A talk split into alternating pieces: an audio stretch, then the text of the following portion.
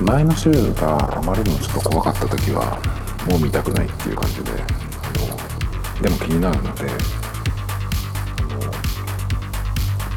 Twitter のリアルタイム検索を放送中に開きながらじゃんじゃんネタバレを見ていくっていうスタイルでおプレイしたんですけどさすがにねそのクライマックスになってくるので1819くらいからあの時々チャンネルを変えながら見てましたけどね。チャンネル変えるならえーと、11時11時になるとあの E テレでですねあの草刈正雄さんが出てる「美の壺」っていうやつがあるんですけどそこに変えるのがおすすめなんですけどあもうおすすめって言ってもね放送終わっちゃったんであれなんですけどそんな感じであのなんか来そうだなと思ったら音を消すとかあのチャンネルを変えるとかですね。えー、と見てましたけど。チャンネルを変えると戻ってきた時に何が映ってるかっていうので結構また怖かったりするんですけど、まあそんな感じであの見ました。最終回はでも結構ちゃんと見れたかな。黒幕は黒島ちゃんでしたね。あの僕は別にその考察班ではないんですけど日前のこのポッドキャストでこれ毎日やってるんですけどポッドキャストをね。あの2日前のやつで最終回前っていうことでそのまあいろいろ喋ってたんですけどもその中であの黒幕はあの今まで出てきてなかった人とかあんまりその目立ってなかった人がいきなり出てくるよりももうねこの段階で AI も怪しいっていうふうに出して黒島ちゃんで言ってもらってドラマ的にはじゃあなんでその黒島ちゃんが黒あの黒幕だったのかっていうね。そういうところとかあとそのまあ今までのそのああいうおとなしい感じのキャラクターだったのでそこからその表変するっていうところをね描いたらそれはドラマ的には面白いんじゃないかなと思ってたんですけどいうふうにえっ、ー、と2日前のポッドキャストで言ってたんですけどその辺はあの当たりましたね。多分そこでは言わなかったと思うけどおそらくマスターキー持ってるんだろうなと思ってましたけども。まあそれであのおもちゃの部屋に内山が勝手に入って動画を撮ってたとかって言ってましたね。でもあのえっ、とその表現するっていうかねその黒い部分を出す西野さんの演技が見事だったなと思いますね。すごく。あのその前に翔太がえっ、ー、と点滴の入ったあのスタンドをどうやんに、えーと、ぶつけると見せかけて横にいた黒島ちゃんに向かって投げてそれをあのかわしたんですけど黒島ちゃんがあの身のこなしがねすごい見事でしたね。あのまあそのかわすところとあとその赤池さんちのねその犯行のところとかあとなんだっけ？浮田さんのところかあのあんな大きい人はあんな細い子が担いでましたけどでもあの方法ってあのなんか力のない人とかできるみたいなねあこんなこんなこと言ってもしょうがないですけどねっていうのでまあすごいね身のこなしがあのアクション俳優みたいで見事でしたけどねあのホテルで翔太君を蹴っ飛ばすシーンが良かったですねなんかあの感じでその西野さんずっとアイドルをやってきてた人だからそういうねその裏のところもなんか出しても面白いよとか思ったけどまあそれは絶対やらないと思いますけどね。あのファンに対しての裏の部分を見せるっていう。ネタとしてもう利用してるしどうでしょうかとか思っちゃうけど、まあ、それはでもさすがにないですかね。でその、まあ、黒島ちゃんが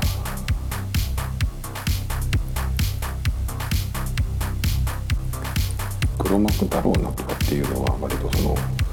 見てる人のねあの考察とかあのツイッターとかで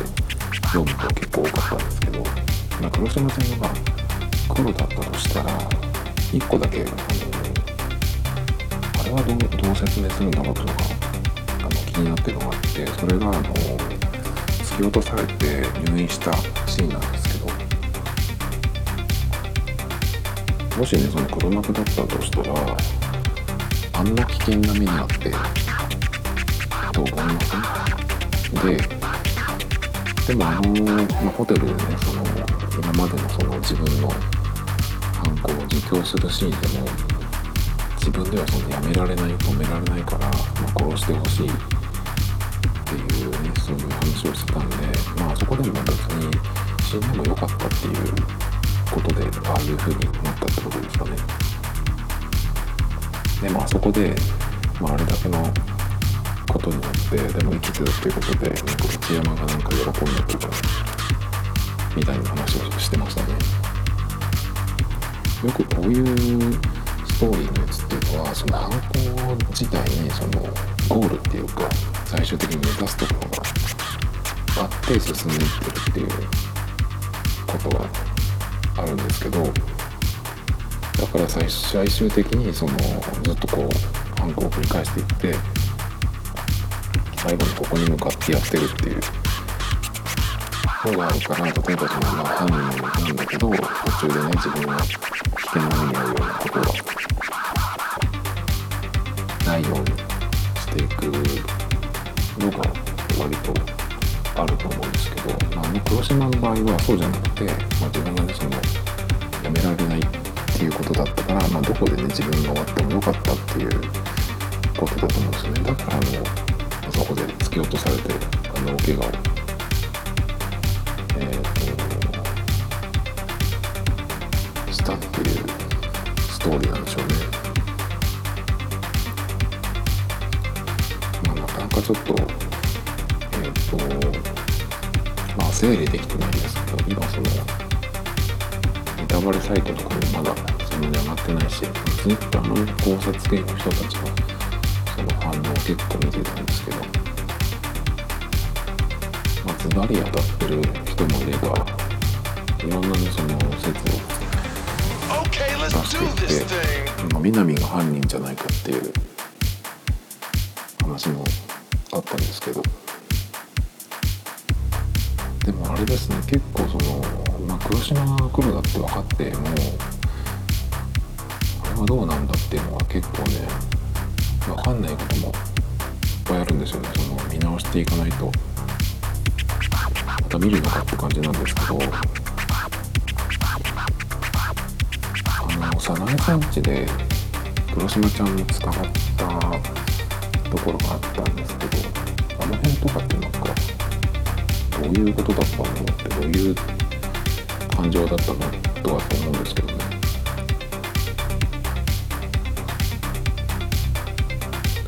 ね殺しをやってる以外はあんな感じなのかな。とか思いますけど。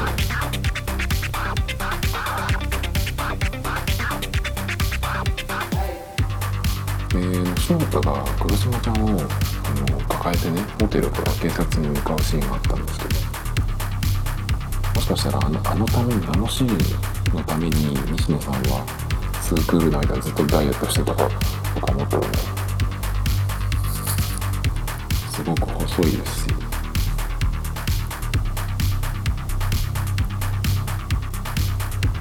あとねどうやんが俺もにならなくてよかったなと思って。あの予告の時点でねあの僕僕が奈々さんになりましたとかって言ってたんでまささすがにねその通りになるってことはないだろうと思ってたんだけどまあ協力してたっていうのはなかなかちょっとびっくりしましたけどねいきなりも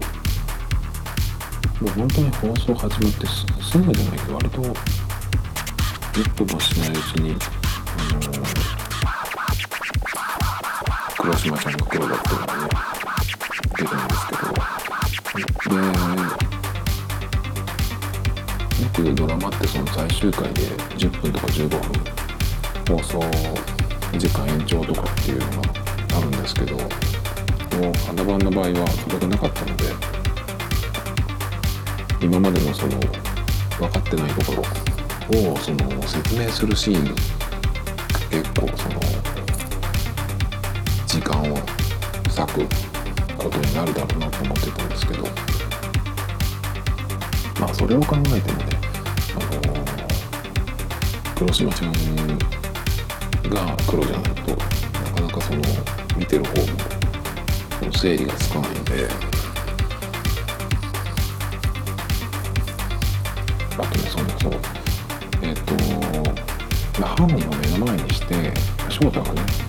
えっ、と奈々ちゃんを誰にやられたのかっていうのを.この最終回ではっきりするっていうことになるんでその時にその犯人を目の前にするっていうシーンが絶対出てくるじゃないですか。でその時にその翔太がどうするかどういう行動をとるかっていうのがドラマ的には見どころじゃないかなと思ってたんですよ。その黒幕が誰かっていうことよりもねだからその黒幕が誰かっていうのをずっとそのみんなが考えてると最後の最後にその誰かっていうのが分かるっていう展開だとじゃあそこまでどういうふうに進めていくかっていうのもあるし最後の方に分かっておいてでもあの分かってないことが結構いっぱいあったから説明するシーンがいっぱい必要じゃないですか時間がね。だからさそのそこの黒幕が誰かっていうところに、ね、時間を使うよりは他の見どころがあるんだろうなっていうのがあったんで考えてたんですけどなんでそのまあね翔太がどうするかっていうのが見どころ大きい見どころになるんじゃないかなと思ってたんですけど、まあ、まあその辺もちょっとその思ってた通りになりましたね。考察系の人の中にその塩化カリウムは全的では死なないっていうふうに言ってたんですよ。その辺はどうなんですかね。まあ細かいことは気にすんなっていうとことですかね。フィクションだし。だから奈々ちゃんが本当だったらあのやり方では死なないっていう言ってる人もいましたね。なんか注射でやられたのかなとか思ったんですけどねあのサタラギルゲイ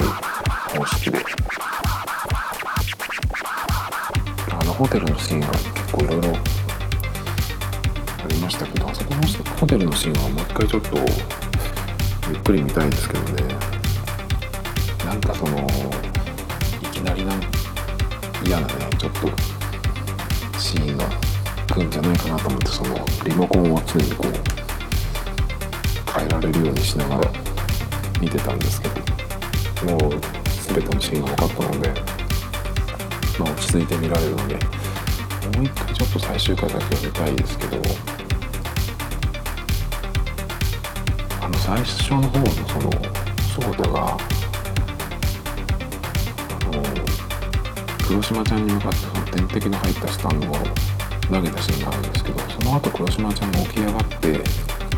ペッてねその血を吐くシーンがあったんですけどあれは何か内面が切れたってこと let's なの do かな。this 当.たってはいないと思うんだけど。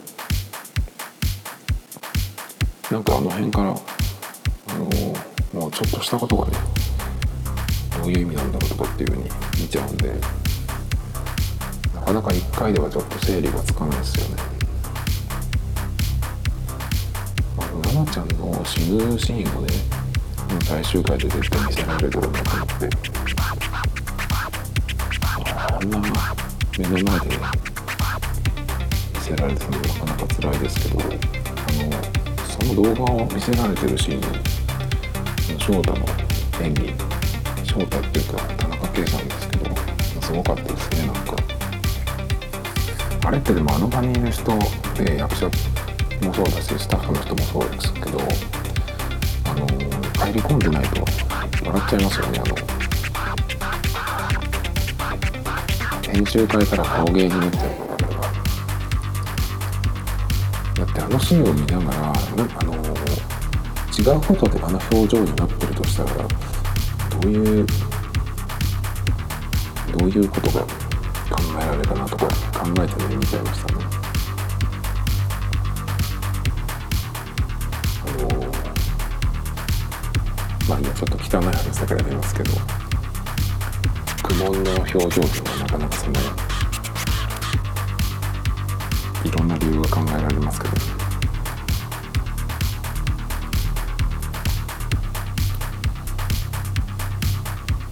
でもあの黒島ちゃんのその反抗シーンがねいっぱい出てきたじゃないですか。まだその出てきてないやつ。この間のあの内山のところで結構その半分ぐらい出てきましたけど、まあ、あれはもうちゃんと見なかったですね。神谷さんのところとかえぐいに決まってるのであのネタバレでね文字だけで見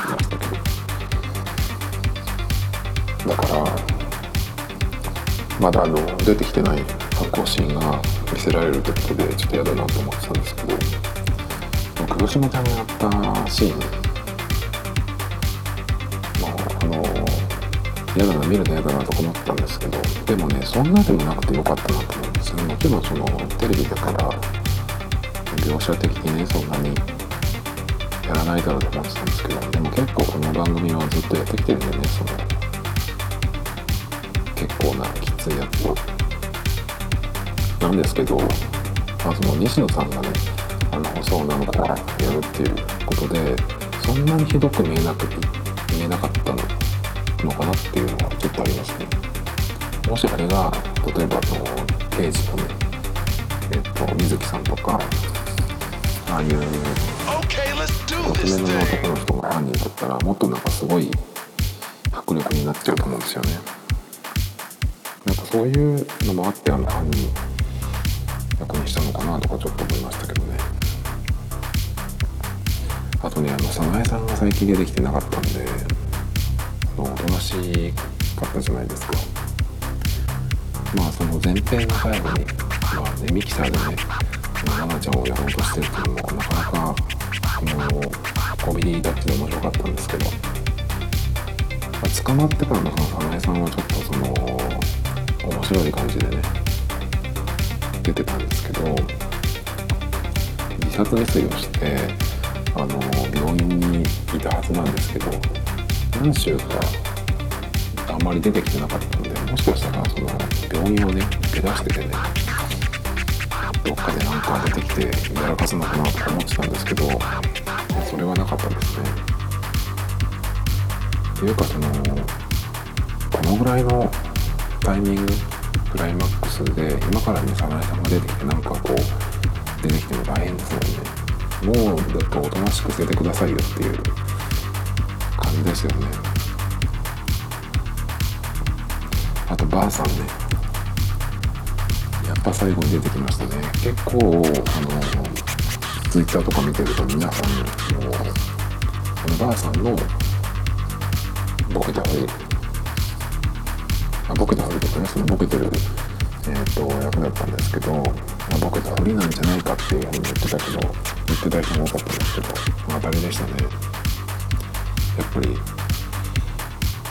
ばあさんがねもし黒幕とかでねその車椅子どころじゃなくてねこう走り回れるようなばあさんだった。ら、あれがが黒幕だったりとかしたらまあ怖いですよね。まあでもあの感じで出てきても怖かったですけどねだって水木さんがもう分かっててあのそれやめてくださいよっていうふうに言ったんですけどそのボケたふりをねあの段階でもうちょっと怖かったですね最後の最後で。あの役者さんもすごかったですね。まあ大迫力でしたね。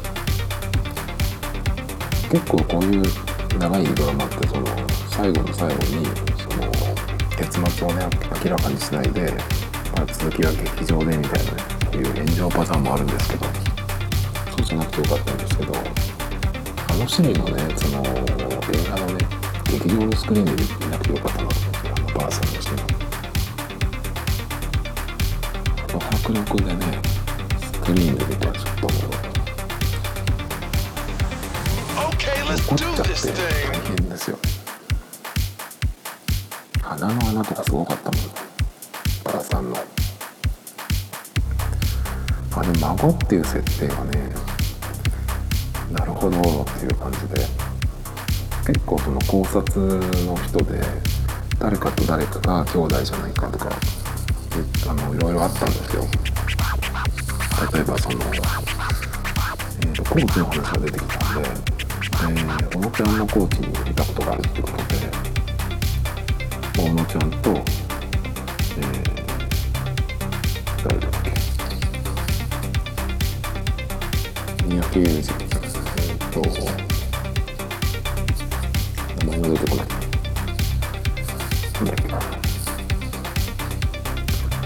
あ内山。内山があの兄弟じゃない。は奈々ちゃんが、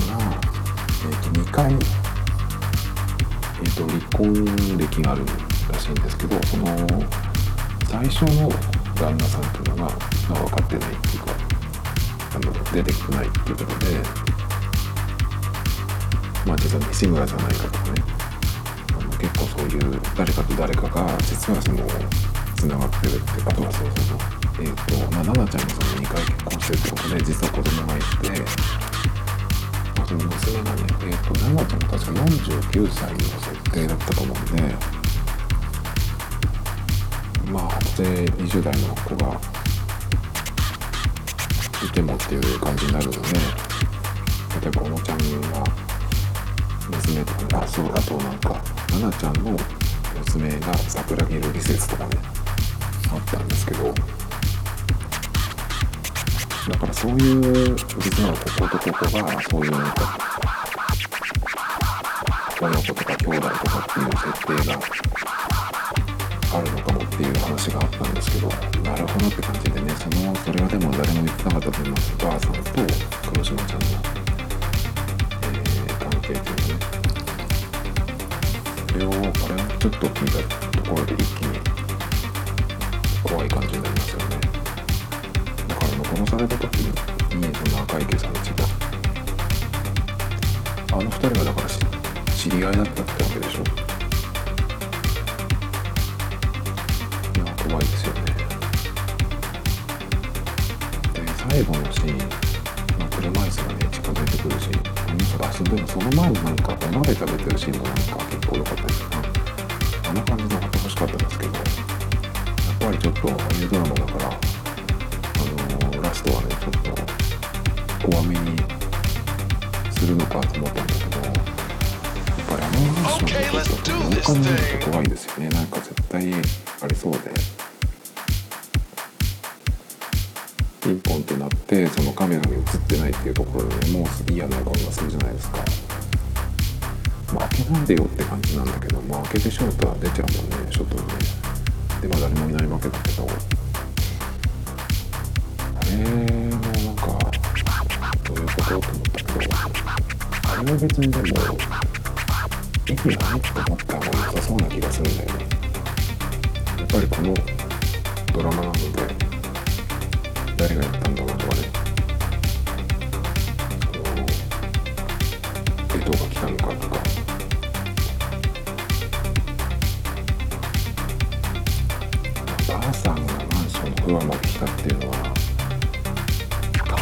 いけど。ま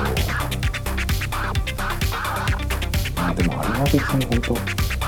意味ないなと思った方がいいんじゃないかな。結構やっぱりその考察みんなしてきてるので考えたくなると思うんですけど、まあ、単なるねその演出っていうかね、まあ、てっきりあそこでなんかその爆破とかね車椅子になんか仕掛けられてるってことはまあ誰か走ってきてあの辺りはやられちゃうのかなと思ったけどそうするとすごく後味の悪いドラマになるからそれはそこまでそうじゃなくて本当に良かったなと思うんですよねたまにあるんですよねそういう最後の最後でなんかすごい嫌な感じの終わり方するやつねでもそうじゃなくて本当に良かったですね楽しみがあっても多分そのララストシーンとかそれに近いところでその「あなたの番です」っていう文字をタイトルバックじゃないところで出したいんじゃないのかなとか今ちょっと思ってたんですけどあの紙でも割ってきてたじゃないですかああいう感じで。まあただそれをね最後だけやりたかったんじゃないかなっていうくらいじゃないかと思うんですけどね。でちょっとそのシーン的です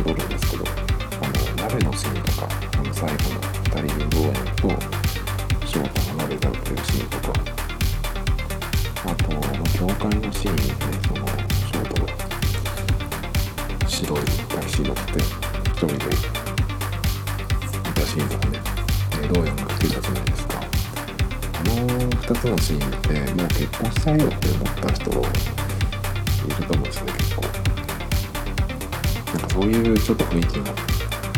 漂ってましたよね。それだともう違う話が始まっちゃうのであれですけどでももうずっとあれですよね。とっくに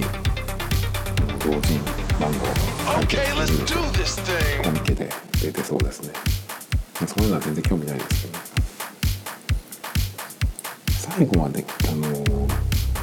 見てその見終わってね結末を見て結構この役者さんたちがいい役者さんがいっぱい出てたなと思って知らない人もいっぱいいたんですけど刑事の神谷さんとか水木さんもすごい良かったし小野ちゃんもそうだし星野七瀬さんもあの使い方がすごい良かったんだなと思ってですねあのだからその普段のそのタレントのタレントとしてのその西野さんのキャラクターがありそれをそのなんかこう使いながら最後にそのギャップを出すっていうあれは音楽もすごい光ってましたねすごい良かったなと思いましたで翔太を見て田中圭さん僕結構好きになりましたしね。どうやも他の役で見てみたいな。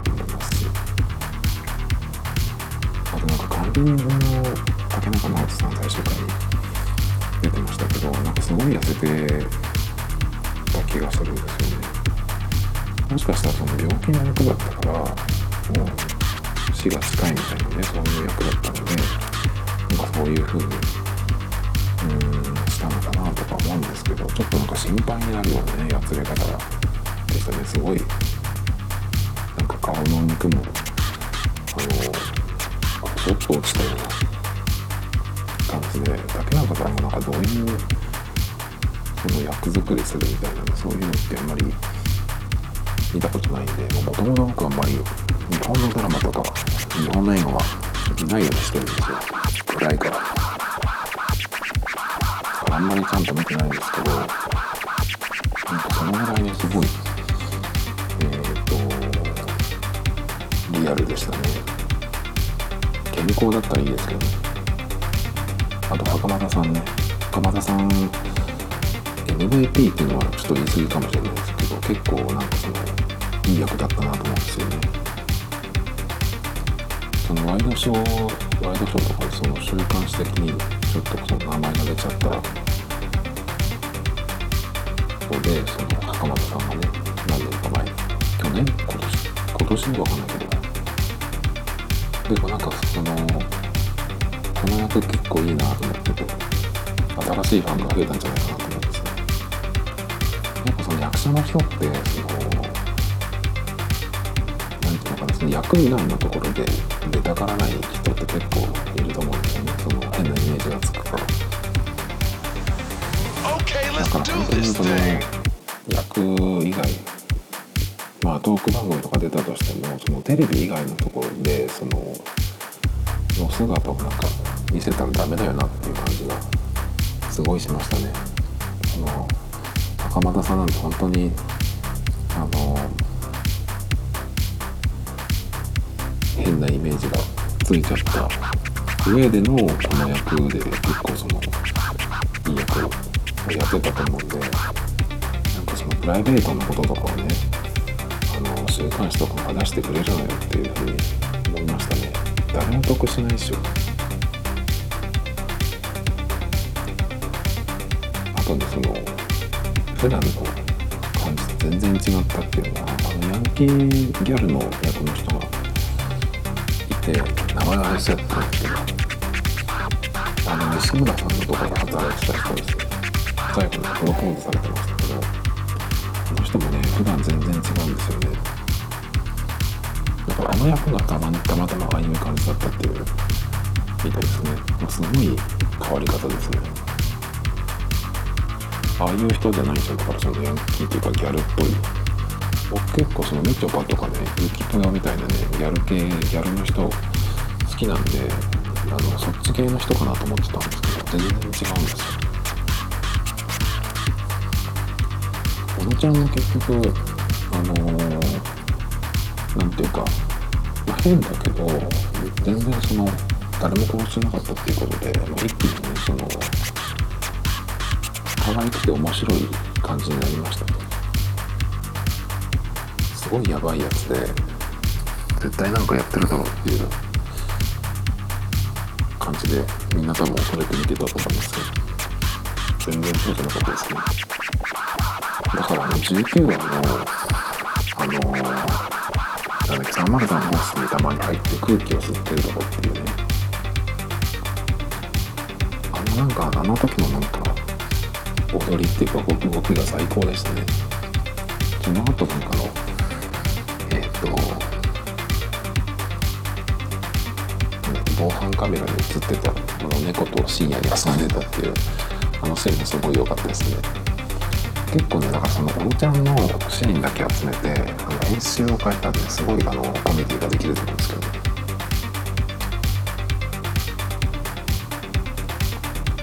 あでもその防犯カメラで言えばあのなんだっけ黒島ちゃんがファミレスにいたっていうやつね。絶対どっかねえっ、ー、とカーアリバイ完璧だったっていうけどどっかで映るんだろうと思ってたけどあれかっていう感じ。でねすごいね内山がいろんなとこでバイトしてるからすごい使えるっていう感じで。学生設定バイトで忍び込むって結構なんかいろいろ使えるよね。だから学生っていうとこれから結構そういう推理物系は怪しまれる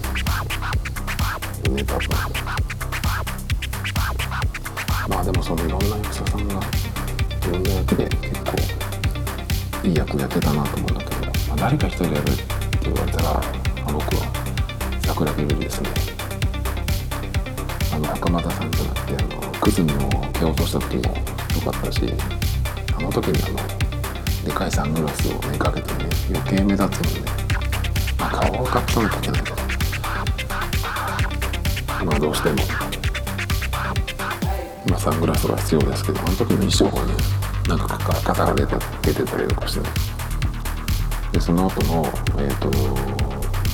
前回の19話でナース姿もね超良かったですね。本当に素晴らしかったですね。